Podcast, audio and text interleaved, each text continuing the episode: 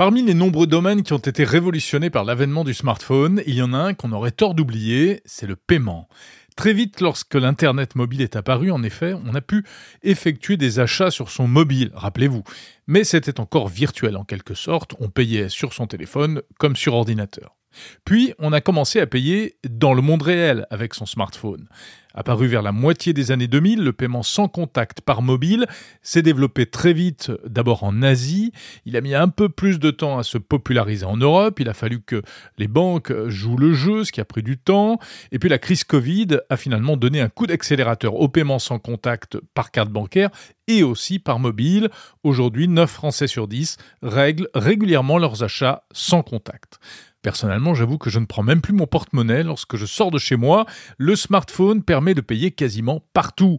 Et les rares commerçants qui ne jouent pas le jeu ont droit en général à une remarque pas très agréable de ma part et ont peu de chance de me revoir une deuxième fois. Bref, payer avec son smartphone, c'est aujourd'hui devenu aussi banal que payer avec sa carte bancaire.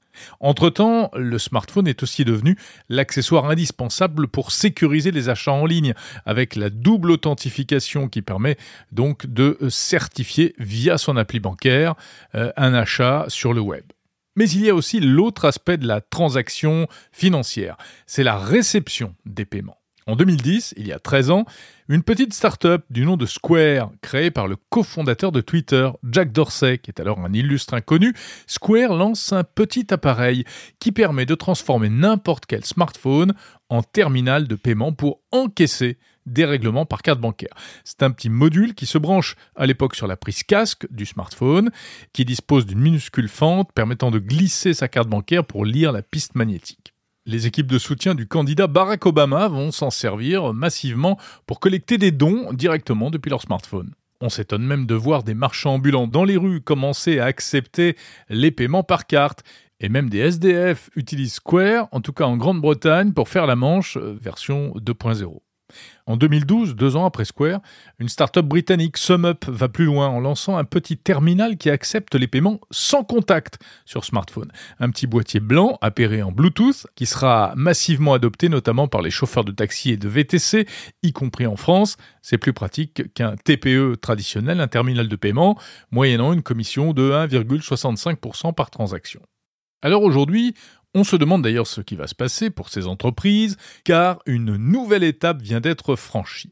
Désormais, même plus besoin d'un petit accessoire supplémentaire en plus du téléphone. Depuis cette semaine, l'iPhone est devenu un terminal de paiement sans contact à part entière. Il permet de recevoir directement des règlements par carte bancaire. C'est la fonction Tap to Pay, lancée en France depuis le 14 novembre.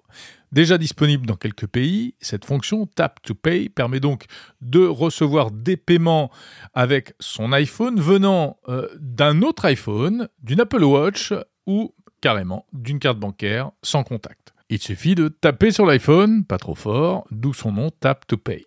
Ça fonctionne avec la technologie NFC, exactement comme dans un magasin traditionnel avec un terminal sans contact classique. Il n'y a pas de limite de paiement si l'on paye avec un autre appareil électronique puisque l'authentification est sécurisée par code secret ou par reconnaissance biométrique, de même qu'en magasin.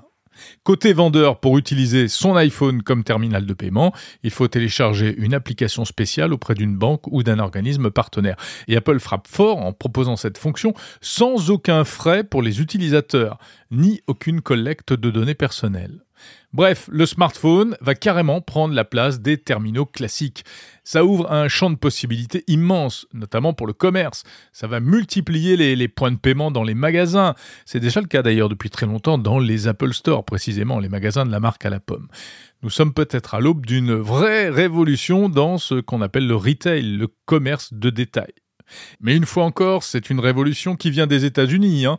On a beau avoir inventé euh, la carte à puce en France, puis le porte-monnaie électronique sans contact avec euh, la carte Monéo, rappelez-vous, eh bien ce n'est pas un service français ni même européen qui changera la face du monde des paiements. La suprématie des maîtres du numérique mobile se confirme une fois encore. Il y a quand même eu des initiatives intéressantes dans l'Hexagone, comme par exemple l'application Lydia qui permet d'envoyer de l'argent de particulier à particulier aussi facilement qu'un SMS. Mais ça s'arrête là. Cette nouvelle utilisation du smartphone pour les paiements marque donc une nouvelle étape. Ça risque de chambouler les choses pour les professionnels du secteur, notamment les banques, les réseaux de TPE, etc. Voilà encore une application du mobile qui va quand même sacrément nous simplifier la vie.